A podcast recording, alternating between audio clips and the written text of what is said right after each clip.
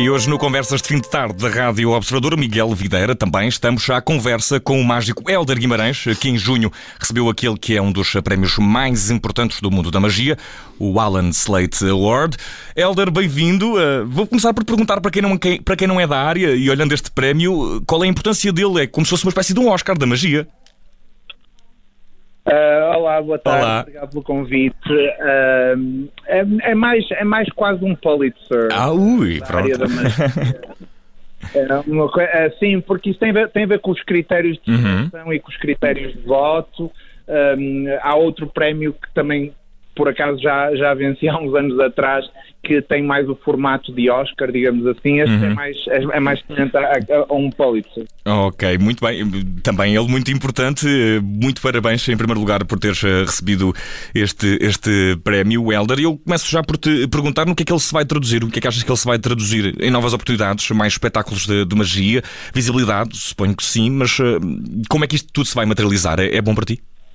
Obviamente há de ser, mas. Eh, sim, é, é, o, sim o reconhecimento da, da, da, da, na área em que, em, que eu, em que eu trabalho é sempre, é sempre algo positivo, seja porque abre portas para novos projetos, Uh, seja pelo reconhecimento do trabalho feito. Neste caso, acho que acaba por ser um bocadinho mais isso. Uh, de repente, é, é, é, e acho, acho que também abre portas, neste caso em particular, até artistas internacionais, porque é o primeiro ano uh, que este prémio foi atribuído a alguém que não é nativo de língua inglesa, ou seja, a maior parte do, do, dos artistas que ganharam este prémio, a maior parte não, todos eles que ganharam o prémio antes de mim, um, ehm, ou são de, de americanos ou são ingleses. Uh, por isso, isso também é uma coisa que, que vai, obviamente, abrir portas para, para outras pessoas, acho. Uh, mas ter o meu nome ao lado de nomes como hum. Penn and Teller ou Darren Brown uh, é uma coisa que, obviamente, é, é, o reconhecimento do trabalho feito até agora e não tenho dúvidas que, que abrirá portas para, para, para futuros projetos. Helder Guimarães, aqui em jeito de brincadeira, vamos dizer que és o grande mágico latino, por ter sido o único falador de uma língua latina a, a ganhar, a ganhar esse prémio. Mas eu acho que o Miguel Videira está aqui com uma cara muito curiosa para te fazer uma pergunta, Miguel. Não, é para perguntar, Helder, boa tarde. O ano passado, imagino que tenha boa sido tarde. um ano especialmente desafiante para ti. Um, acabou por dar a volta com um espetáculo de present. Como é que foi fazer um espetáculo deste tipo em casa? Foi preciso uma dose de magia a dobrar? Eu diria que aquilo que, que mais. Um mais posso dizer sobre, sobre o que se passou o ano, o ano passado foi, acho que foi um tempo de descoberta e de reinvenção uhum. de todos nós um, e, e, o facto de eu ter conseguido, digamos, do conforto da minha casa, estar a fazer um espetáculo uh, com uma componente até bastante teatral, uhum. uh, com uma componente de interatividade um, e ter conseguido estar em cena durante seis meses com esse espetáculo e depois uh, fizemos um a seguir chamado The Future, tivemos mais 5 meses em cena, ou seja, eu em 11 meses, o ano passado, só para as pessoas terem um bocadinho ideia, fiz 405 espetáculos. Uau. Um, que é uma, é uma, é uma loucura. Uh, E o cansaço não, não se acumula, Helder, entretanto? Uh, já não te, acabas por iludir a ti próprio nos, nos teus truques com tanta. É, é fácil. Qual é o, o, o grau de, de, cansaço do mágico? Nós não temos bem noção disto, não é? Um espetáculo de magia cansa, exigente do ponto de vista de conseguir conceber os truques bem concebidos, também deve haver nervos misturados em tudo isto. Uma vida do mágico é estressante.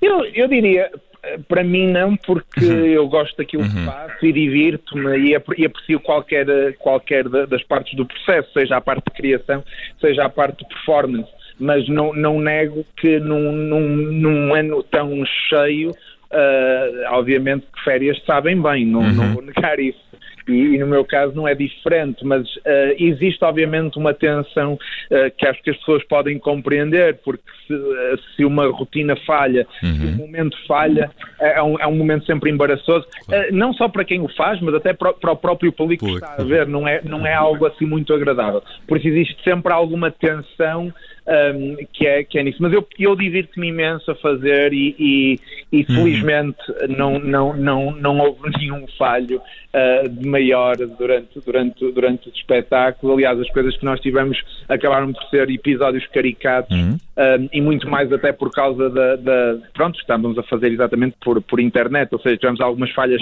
de, de tecnologia uh, que, que, que, não permitiram, por exemplo, que, que, o espetáculo funcionasse fluidamente, então eu tive que improvisar uhum. texto até a imagem ser recuperada por todas as pessoas que estavam a ver. Por isso teve muito mais a ver com esses, esses, esses falhos do que com a magia em si uhum. e com o espetáculo em si. Uh, mas é sempre, é sempre, há sempre uma adrenalina, seja ao vivo, seja, seja uh, em casa, que, que, também tem a sua piada. Sem isso também isso não tinha piada. Tu falaste no público, como é que o público acolheu este espetáculo em casa? Notaste uma reação diferente, um feedback diferente dos espetáculos ao vivo?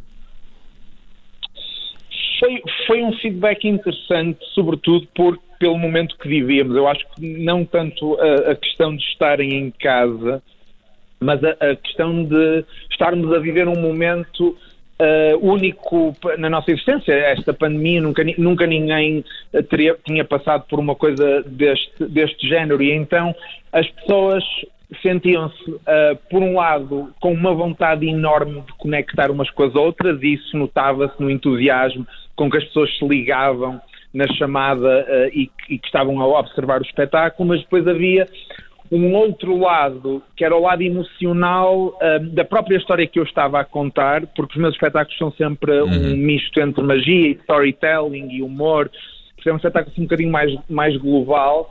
Um, e, e, nesse sentido, a história que eu contei tinha muito a ver com uma altura da minha vida, quando eu era criança, em que tive que passar um mês e meio em casa uh, uh, fechado, entre, uh, por, por, porque fui atropelado, não interessa hum. agora a, a, história em grande detalhe, mas fui atropelado e enquanto estava a recuperar e, e, e iam-me fazendo exames, aconselharam a ficar em casa e eu contava essa história e aquilo que aprendi nesse momento. E isso relacionava-se muito com o momento que estamos a viver, então eu tive pessoas um, a chorar no final do espetáculo, em frente ao ecrã, uh, que eu pensei que era uma coisa que nunca iria acontecer. Um, tive pessoas a mandarem algumas das mensagens mais inacreditáveis, a dizer tu não imaginas o quão isto significou para mim neste momento. Hum. Mas eu acho que isso teve tudo a ver muito mais com a questão da pandemia do que com a distância. Um, obviamente que as coisas acabam por estar um bocadinho ligadas, uh, mas, mas sem dúvida que foi uma reação muito diferente daquela que eu esperava um, e, e, reconfortante em certa medida, porque realmente a arte tem este poder de, de dar às pessoas algo que elas às vezes uhum. não sabem precisam e isso, isso, isso foi muito bonito. E, e Alda Guimarães, tu há pouco falavas do, do, do, teu processo criativo, gostavas de todas das fases do processo, desde a performance até à concepção, até à concepção uh, do, do, do, truque, e a minha curiosidade é precisamente essa, a concepção de um truque. Como é que se concebe? Qual é a ideia? De onde é que se parte? Há uma referência? Uh, temos de saber se queremos fazer com cartas? Uh, quais são os materiais? É muito mais complexo do que aquilo que parece, no final.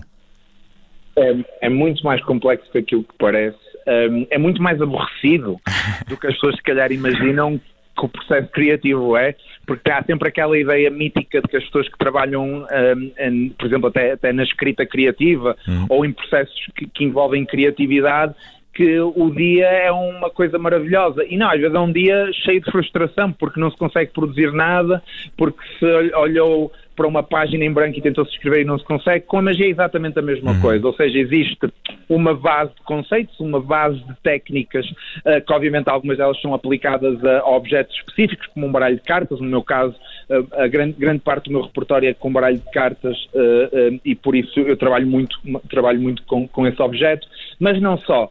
Uh, mas existem técnicas específicas, conceitos específicos, depois coisas um bocadinho mais abrangentes que já servem para, para, para vários objetos e, e para, para, diferentes tipos, digamos, de, de magia.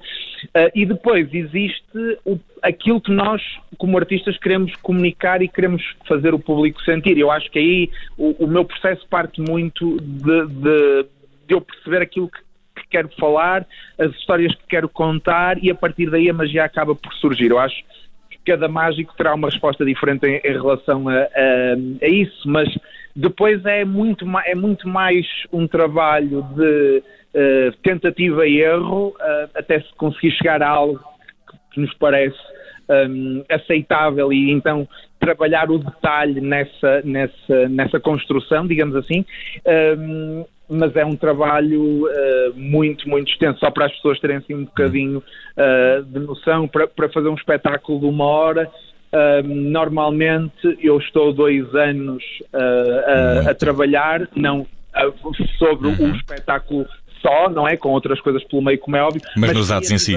Desde o momento desde o momento em que tenho uma ideia até, até, até conseguir chegar a um, a um produto final uhum. e, e, e, esse trabalho é, é, é muitas vezes é, é, é, misterioso até para mim que o faço e muitas vezes não sei não sei exatamente como é que ele, como é que ele se processa, mas demora, demora bastante tempo. E... Oh, eh, Miguel Vidara. Helder, eh, tu vives em eh, Los Angeles, nos Estados Unidos. Hum, Porquê é que decidiste ir viver para o outro lado do Atlântico? Não havia oportunidades em Portugal?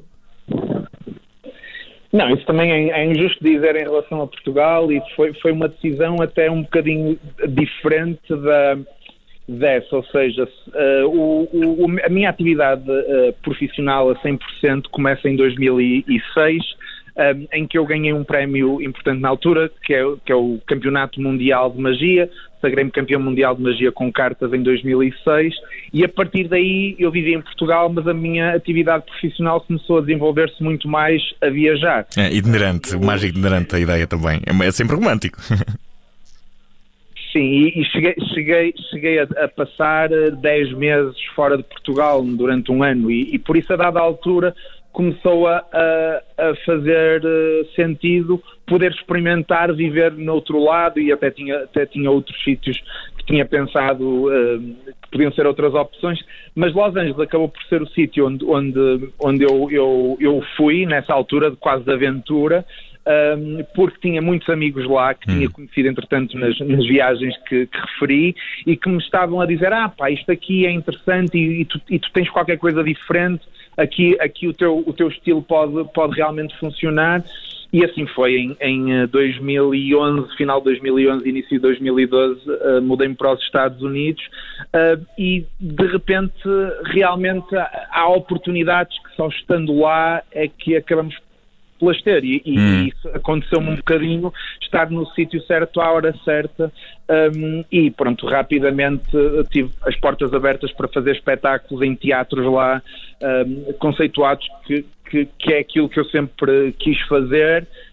Eu acho que não há, assim, é uma ideia muito romântica nesse aspecto, mas uhum. não há nada mais bonito do que alguém fazer um espetáculo e as pessoas estarem dispostas a pagar um bilhete para ir ver esse espetáculo. Eu acho que não há forma mais honesta de, de ganhar, de ganhar a vida. E, e, felizmente tem sido isso que eu tenho feito durante os últimos ah, oito, uh, nove anos. Tem sido maioritariamente a partir daí uh, que, que, eu, que eu vivo uhum. E, e, obviamente os Estados Unidos sendo um mercado muito, muito maior um, e com um poder económico também mais elevado acabam por me providenciar oportunidades para eu criar uhum. coisas na, na escala que gosto de criar, que é situações íntimas, ou seja, espetáculos para 150 pessoas, assim, bastante íntimos, uh, mas que tenham uma, uma, um, um, trabalhar, digamos, cénico interessante, um trabalhar de luz interessante, de guião interessante, que obviamente implicam que o custo de bilhete também é muito superior àquilo que normalmente se pratica em, em Portugal e para poder fazer as coisas como gosto, uh, acabou, acabou por ser lá o meu, o meu sítio. E uh, Helder uh, Guimarães, olhando agora uh, para o futuro e sendo que quando termos um espetáculo teu, agora vamos dizer que estamos a ver um espetáculo do vencedor do Alan Slate Award, quero mesmo saber quais é que são os próximos espetáculos, o próximo espetáculo, que coisas tens para nós? Olha, uh, neste momento uh, as coisas estão um bocadinho indefinidas uhum. pela simples questão de que a pandemia ainda não está completamente travada e no, se as pessoas têm seguido as, as, as, as, notícias, sobretudo nos Estados Unidos, um, ehm, uh, eh, esta questão da variante Delta tem, tem levantado bastantes questões, mas uma das, das dos planos que, que eu tenho no, num futuro relativamente próximo um, ehm, será levar um espetáculo que eu fiz há dois anos em em, eh, em Los Angeles, chamado Invisible Tango, uh, para Nova York. Uhum. Uh, portanto, isso vai ser, sem dúvida, algo que vai acontecer nos próximos tempos. Um, e há algumas coisas que eu neste momento ainda não estou uh, uh, capacitado para revelar, porque não sou o único uhum. envolvido uhum. Um, nestes projetos, mas se as pessoas tiverem interesse em seguir o meu trabalho, podem me seguir nas redes sociais, assim que as informações, a informação for pública, eu vou colocar lá para partilhar com toda a gente, mas há, há algumas coisas interessantes que vão acontecer um, no final deste ano. E certamente vai ser magia. Helder Guimarães, muito obrigado por te teres juntado a nós neste Conversas Fim Tarde da Rádio Observador. Muito obrigado.